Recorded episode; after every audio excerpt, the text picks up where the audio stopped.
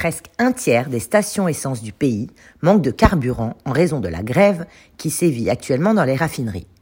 De nombreux automobilistes se retrouvent privés de carburant et donc de moyens de locomotion. Habitants de la campagne et de la ville ne sont pas égaux à ce sujet. Est-ce pour autant une raison suffisante pour ne pas venir au travail? Déjà, pour que cela soit clair, le Code du travail ne prévoit presque rien à ce sujet.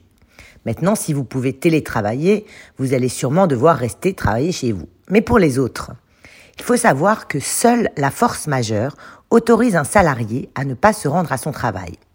Pour qu'un événement soit qualifié de cas de force majeure, il faut qu'il réponde à trois critères juridiques. Il faut qu'il soit insurmontable, c'est-à-dire qu'on ne puisse pas le dépasser, imprévisible, qu'on ne peut pas prévoir, et irrésistible, qu'on ne peut pas empêcher comme une tempête par exemple. Alors, la grève des carburants est-elle une force majeure? Est-ce que la pénurie partielle de carburant qui sévit actuellement répond à ces critères? La réponse est non. Cela fait deux semaines que nous entendons parler de cette grève qui était donc prévisible.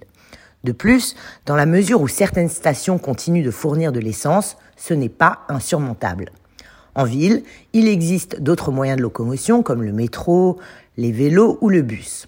Aussi, la pénurie en elle-même ne permet pas à un salarié de rester chez lui. En revanche, si vous habitez la pleine campagne, alors là, c'est différent. Dans ce cas, on peut essayer de s'arranger avec la hiérarchie. Il faut prévenir l'employeur de son absence dans les 48 heures comme le veut la loi.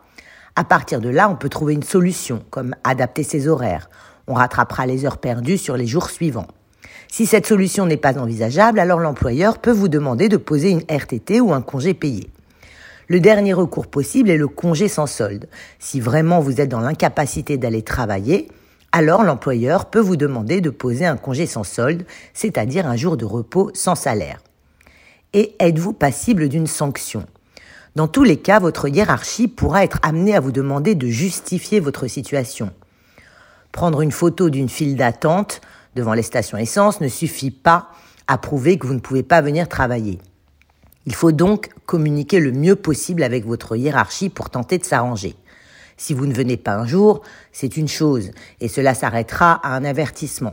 Par contre, si vous ne venez pas pendant une semaine sans prévenir, les choses risquent de se compliquer car vous rentrez dans le cas de l'abandon de poste et l'employeur pourrait être amené à prendre des sanctions plus importantes comme une suspension de salaire, voire un licenciement.